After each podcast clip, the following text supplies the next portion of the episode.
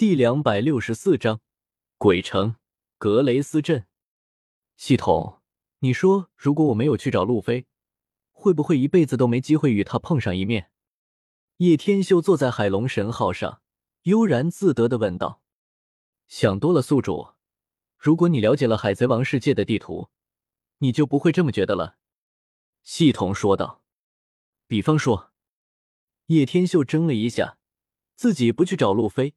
难不成还会碰到海贼王所在的大陆？就是红土大陆，垂直于伟大航道，将世界的海洋分为两部分的环状大陆，因外表为红色的土壤覆盖而得其名。由于红土大陆是连续且环绕的，想要去到大陆的另一边，必须环绕世界一周。同时，由于大航海时代的到来，并且被誉为圣地。的世界政府总部玛丽乔亚所在地处在红土大陆中心地带，也为红土大陆加上了特别的意义。伟大航路的路口颠倒山就是其组成的一部分，因为山形高大，也是所有海贼必须经过的地方。它与伟大航路共同将海域划分为四个部分：东海、南海、西海、北海。海贼不管来自四个海域中的任何一个，只要想进伟大航路。第一次必须穿过红土大陆，且需要乘坐颠倒山的海流。而当人们第二次看到红土大陆时，也就代表着环绕世界半周的新人们即将进入新世界。第二次想通过红土大陆，有两种选择：一个是请求获得世界政府的同意，这个是最安全的选择；另一个是潜入海底一万米，到达玉人岛，因为玉人岛有红土大陆的一块缺口。可以直通新世界，这个选择有一定的风险性。大多数海贼还是会选择从羽人岛经过，不过花费的时间当然比从世界政府的中心圣地玛丽乔亚经过要长得多。而伟大航路的终点拉夫德鲁也能看见红土大陆。第三次看见红土大陆的人，就是立于海贼顶点的海贼王。扯远了。总之，你无论是哪里的海贼，要去伟大航路。都得去红土大陆的颠倒山。系统一口气解释完了这些，有意思。这么说，以后也不用刻意去找他了。叶天秀沉吟了一声，对于路飞还是非常期待的。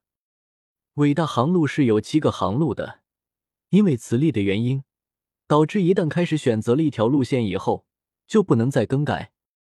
难怪说自己不用掌舵，船也会顺着开。罗。前面就是格雷斯镇了，我们要不要上去找下物资？船上的物资已经不足了。迪尔本来一直在帆上看着，很快就发现了前面的岛屿。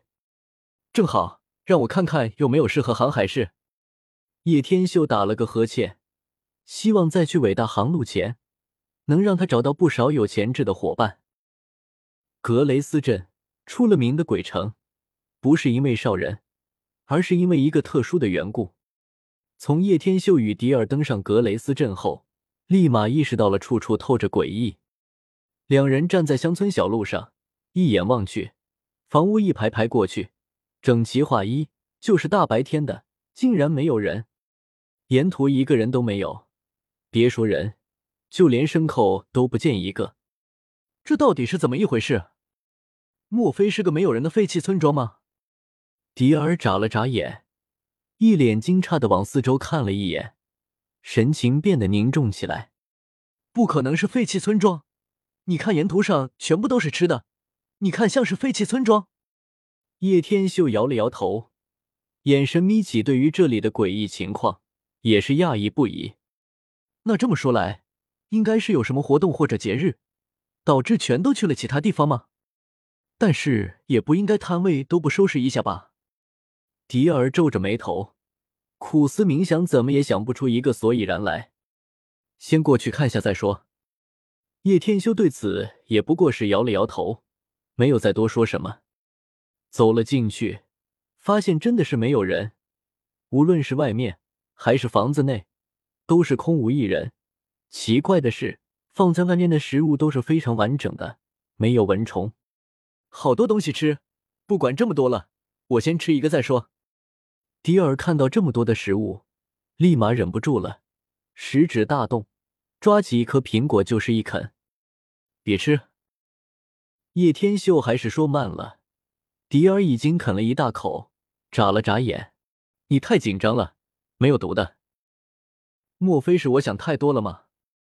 叶天秀看到迪尔吃了一颗苹果，这么久都的事情，挑了挑眉头，自己也拿起一个啃了起来。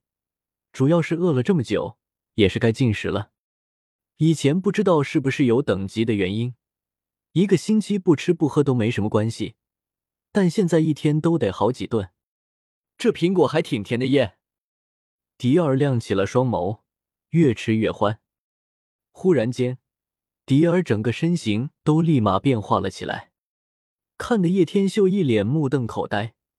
迪尔整个人的身高开始缩小，皮肤变得越来越嫩，五官也没有那般深刻，越发稚嫩起来，最后缩成了一个小孩子，穿着怂拉的大人衣服，嚎啕大哭起来。哇哇！卧槽，这是什么情况？搞事情啊！叶天秀整个人都傻眼了，这到底是发生了什么？紧接着，叶天秀也是逐渐感觉自己缩水起来，变得越来越矮。M M P，这是什么鬼？叶天秀伸出双手看了看，完全回不过神来。啧啧，又有两个人中招了，这次来的海贼怎么才两个人？没意思，五问五，好吃。一道人影忽然从天而降，落在一处屋顶上，手里拿着鸡腿，大口啃着。叶天秀抬头望去，立马傻眼了。这人他认识啊！来人是一位身材火辣的女性，一头粉红色长直发，穿着牛仔背带短裤，白色的半袖衫，棕色的长筒短跟靴，涂着心形口红。来者乃是以后的超新星之一伯妮。正如她的称号一样，是个女大胃王，手上的食物从不离手，有着其类似调整时间或者年龄的果实能力，而不能肯定其的真实年龄。这特么不对呀！波尼不是南海的吗？怎么跑到北海的航路上来了？也总算明白，这格雷斯镇上为什么会一个人都没有了，恐怕就是因为波尼的手脚吧？没有人去诸多食物。原来是这样的原因。本章完。